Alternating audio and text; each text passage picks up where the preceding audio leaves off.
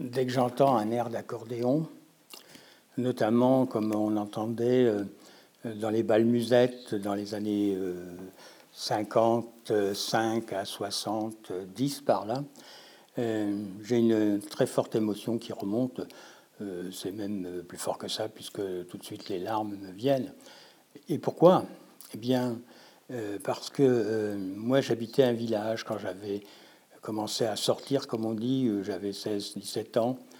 Et euh, j'habitais un village, et dans, ce village, il y avait traditionnellement euh, le bal du 14 juillet, euh, le bal de la fête du village, et puis je ne sais plus lequel encore, enfin, deux ou trois occasions comme ça.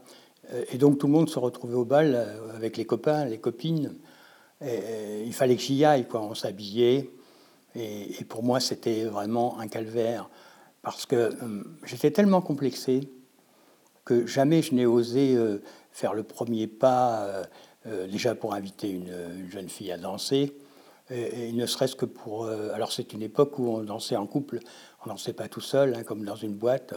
Et, je me trouvais trop laid, je me trouvais trop bête, et je ne savais pas danser puisque j'avais jamais essayé. et cela, ça a un rapport avec la dyslexie, parce que euh, lointain peut-être, mais en fin de compte, comme, comme euh, au départ, euh, j'ai un rejet de la part de ma maman qui trouve que je suis un mauvais élève, que je suis un cancre, un fainéant, un bon rien, etc. Et en plus, elle me trouve laid. C'est-à-dire que sans cesse, dès l'âge de 5-6 ans, je crois qu'elle a dû m'aimer vraiment mon physique jusqu'à ce que je sois euh, la fin d'un poupon, quoi, vous voyez. Et puis après, euh, elle a trouvé que j'étais pas à son goût, j'étais pas l'enfant, euh, le bébé idéal. Et, donc, d'ailleurs, à l'époque, il y avait une publicité, c'était bébé Cadom. Et elle disait, oh, le beau bébé Cadom. Et moi, je n'étais pas du tout le bébé Cadom, c'est-à-dire que j'étais pas blond, et je n'avais pas les cheveux frisés. Donc, elle m'emmenait chez le coiffeur en disant, regardez comme ses cheveux sont moches, ils sont raides comme son père d'ailleurs. Euh, donc vous allez, vous, on va le faire, vous allez lui mettre des fers à friser. Et donc je ressortais tout frisé de chez le coiffeur. évidemment, moi, je pensais que j'étais vraiment moche.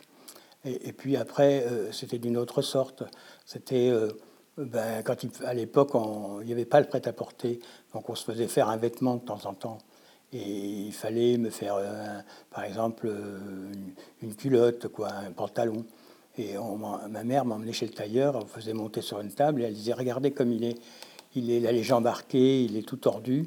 Donc vous allez tricher pour qu'on voit moins comme il est moche, et ainsi de suite. Et donc, vous voyez, là, dès que je commence à en parler, euh, ça, ça, me monte en, émotion. Donc j'ai été euh, vraiment inhibé comme ça.